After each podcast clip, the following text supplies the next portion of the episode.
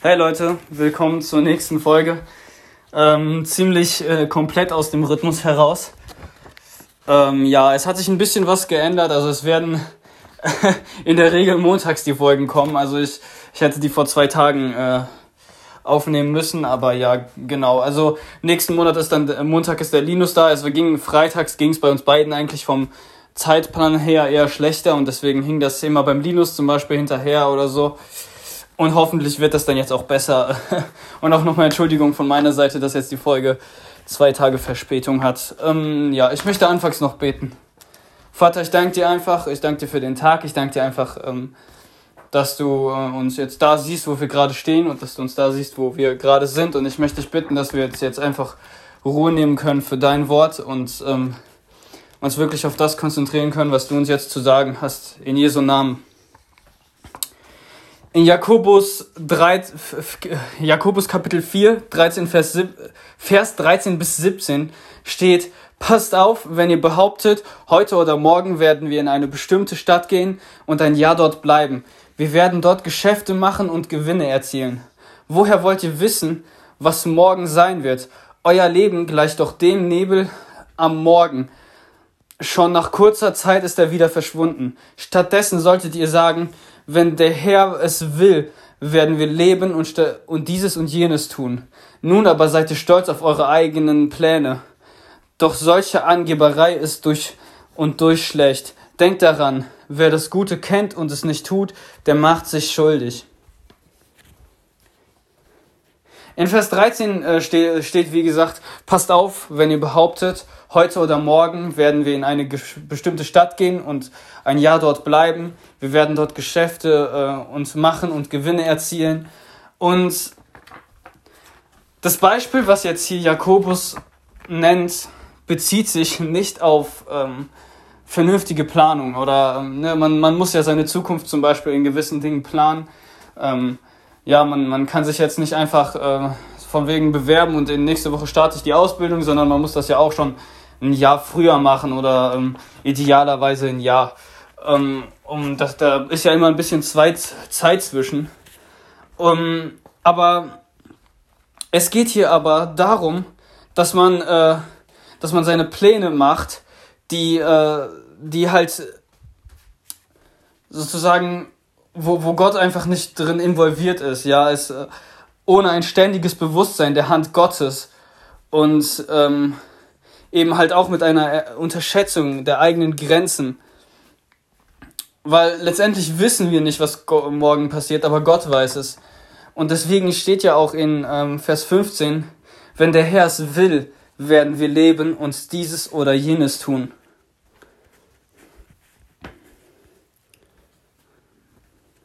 Genau, und ähm, steht auch wieder, euer Leben gleicht dem Nebel am Morgen, schon nach einer kurzen Zeit ist er wieder verschwunden. So, wir müssen halt auch aufpassen, wo unsere Prioritäten wirklich sitzen. Sitzen sie jetzt bei Gott oder sitzen sie irgendwo in diesen Plänen hier auf der Erde? Wir dürfen nämlich nie vergessen, dass, dass Gott unser Leben, uns das Leben gegeben hat und Gott uns letztendlich alles gegeben hat, wo, wofür wir hier leben und was wir auf dieser Erde haben. Und es ist eigentlich dumm, Gott als zweite Priorität oder als dritte zu haben. Bei mir persönlich zum Beispiel ist es so, dass ähm, ich einen Dienst gestartet habe, ich leite einen Hauskreis und ähm, währenddessen stellen sich halt bei mir die Fragen, okay, was mache ich in der Zukunft? Und äh, da habe ich halt auch Gott gefragt und er hat mir vieles gezeigt und vieles gesagt und vieles gemacht so. Und ähm, letztendlich ging es dann in die Richtung, okay, du musst ein duales Studium machen. Oder ähm, halt sowas in die Richtung, so Ausbildung und duales Studium, am besten duales Studium, weil ähm, das, das sind dann auch höher bezahl bessere bezahlte Jobs und dann, dann habe ich mir halt überlegt, okay, soll ich jetzt wegziehen oder so, weil ich hatte Bock, weil meine kleine Schwester, die ist äh, nach Hamburg gezogen und ich habe mir so gedacht, okay, eigentlich ist das schon cool, wenn man jetzt wegzieht und ähm, einfach so ein bisschen diese Abenteuerlust. Man sieht ja ein bisschen bei seinen, bei seinen Geschwistern oder bei seiner Schwester, wie das dann ist aber dann, dann habe ich halt nochmal einfach Gott gefragt und dann kamen halt Antworten durch Gespräche mit ähm, Geschwistern im Glauben. Wo es dann einfach so sieht, ja, okay, wenn der Dienst gut läuft, dann ist es eigentlich dumm wegzuziehen. Warum?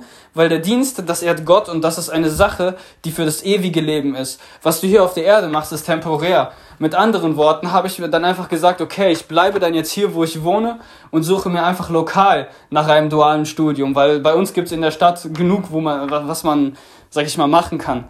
Und es ist halt einfach so, Gott geht vor oder der Dienst an Gott das ist, das ist sozusagen das Schätze sammeln im Himmel, ähm, dass das Königreich Gottes geht vor, als wie hier steht in der, in der Bibel, ähm, der Nebel, weil wie unser Leben, der, der vergeht wie der Nebel am Morgen. Ja, so, so, ich weiß nicht, Nebel am Morgen ist ja auch wirklich nicht lange da. Ich meine, wenn, wenn man so aufsteht, ich bin jetzt kein Experte, aber ich würde sagen, 19 Uhr ist meistens der Nebel schon weg, ne? Und dann, dann hat man noch genug Stündchen. Und deswegen ist es einfach so, dass letztendlich, dass man letztendlich nach dem, nach dem Reich Gottes ähm, suchen sollte und letztendlich Gottes Ehre suchen sollte. Und weiter steht es wieder, äh, in Vers 15 heißt, heißt es wieder, wenn der Herr es will, werden wir leben und dies oder jenes tun. Es ist halt, wenn wir Vers 15, die Motivation von Vers 15 und äh, die sozusagen die Attitüde und Vers 13 vergleichen, so heute oder morgen, so von, von wegen direkt, ich habe jetzt so Pläne, ich werde dies und das tun. Und das andere ist so ein bisschen so, wenn der Herr will werden wir es leben und dieses oder jenes tun. Und nochmal zurück zu meinem Beispiel. Ich habe dann auch gesagt, so, okay, Gott, was ist dein Wille? Was willst du machen? Was willst du, was ich in der Zukunft mache?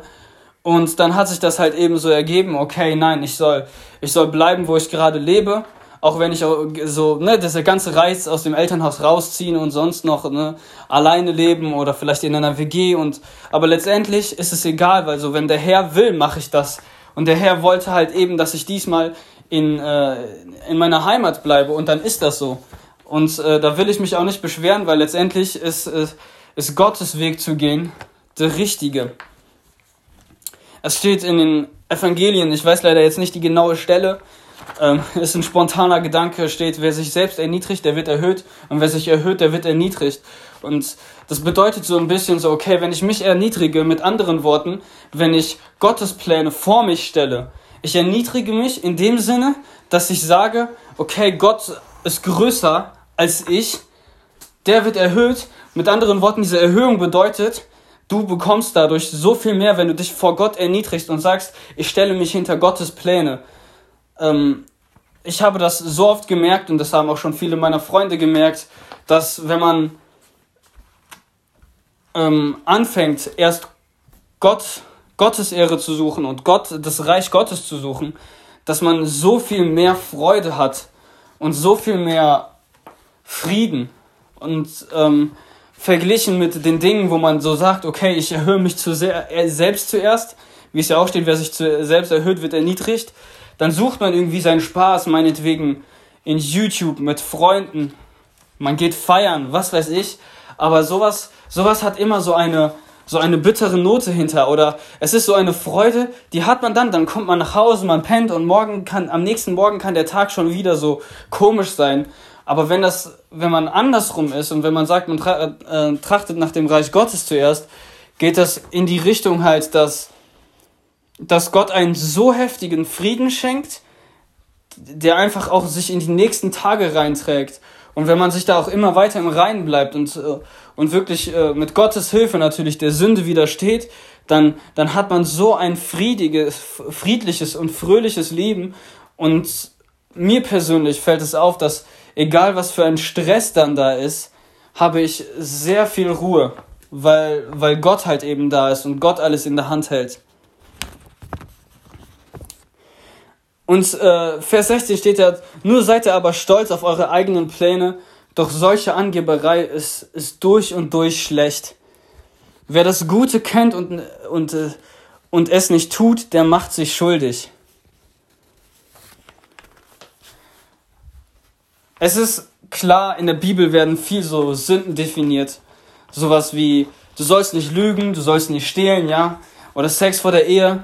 Ähm, das ist ja auch eine Sache, die, ähm, die auch eigentlich deutlich in der Bibel steht. Und was ich krass finde, ist, es steht hier sogar, wenn ähm, wer das Gute kennt und nicht tut, der macht sich schuldig.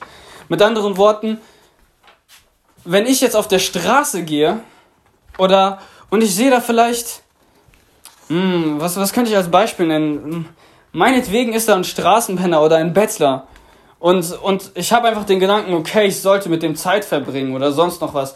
Und so, ich meine, so ein Bettler oder so ein, so ein Obdachloser, die kommen eigentlich, gerade in Deutschland kommen äh, so Obdachlose relativ gut durch. Ich meine, die, die Umstände sind jetzt nicht irgendwie äh, klasse oder so, aber es gibt ja Leute, die leben schon seit Jahren auf der Straße. Und wenn ich, ja, das Beispiel ist ein bisschen äh, schlecht, aber, aber äh, wenn, wenn ich dann sage, so, okay, nee, es ist eigentlich gut, zu dem hinzugehen, aber ich gehe nicht, weil ich habe keine Zeit. Das ist schon allein eine Sünde, wird hier, es wird, Sünde wird hier sozusagen neu definiert. So, wer das Gute kennt und es nicht tut, mit anderen Worten, wenn ich zum Beispiel, ja, vielleicht ist das ein besseres Beispiel, wenn ich, äh, wenn ich zum Beispiel sitze in meinem Zimmer, meinetwegen, ich mache irgendwas, höre Musik oder so, und ich sehe dann meine Mutter, die braucht Hilfe.